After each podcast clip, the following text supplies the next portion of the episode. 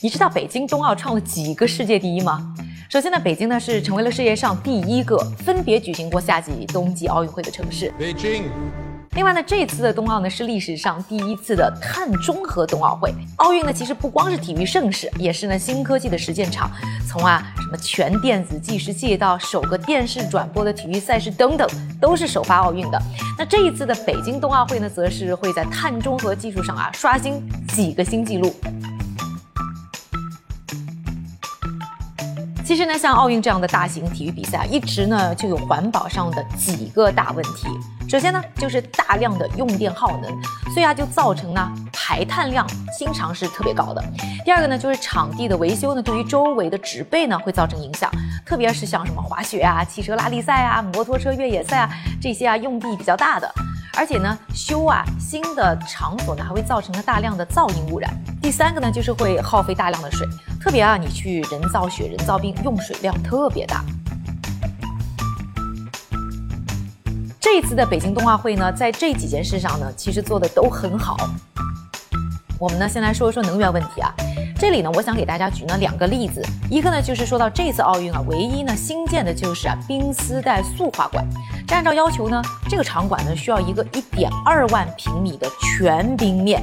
但制造它呢，就会产生啊大量的能耗。但这次的速滑馆呢，就采用了世界很领先的二氧化碳制冷剂，这个碳排放量呢是传统制冷剂的三千九百八十五分之一。不仅这排的少，而且呢，二氧化碳制冷啊产生的余热呢，回收以后还能够去加温，提供啊七十摄氏度左右的热水，用在日常生活，还有什么除湿再生等等方面。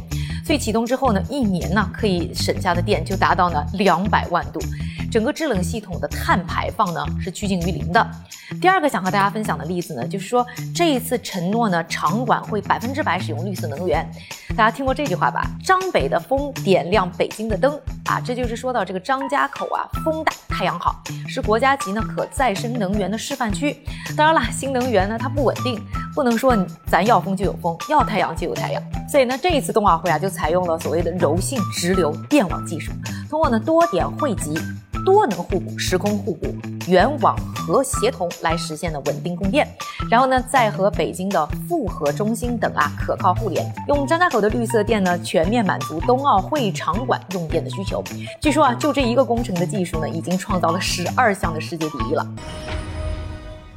再来说一说呢，第二项呢，这个可能造成的污染啊，就是对植被的影响。这一次呢，除了我们刚才说到的速滑馆之外啊，没有建任何新的场馆，就连什么奥运村啊、媒体中心啊，也都是用的老场地。而呢，这个速滑馆呢，用的呢，也是呢2008年曲棍球射箭临时的场馆用地，所以呢，完全不涉及啊去侵占任何的新土地，自然呢也就不会有什么新的植被破坏。而且呢，这个过程当中呢，也是减少了很多不必要的噪音污染。最后，我们再来说一说这个用水啊。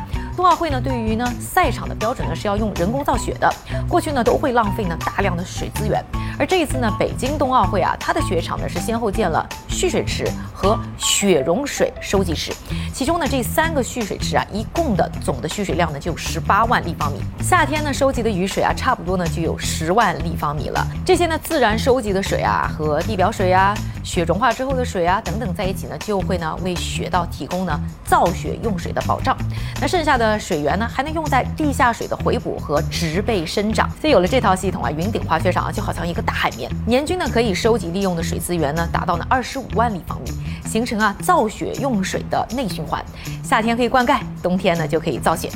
而这一次呢，北京冬奥除了创下了奥运环保的新纪录，同样呢，也在当中呢尝试了很多新的环保技术，未来呢还可以应用到更多的地方。听到这里，是不是对于马上要召开的冬奥会更加期待了呢？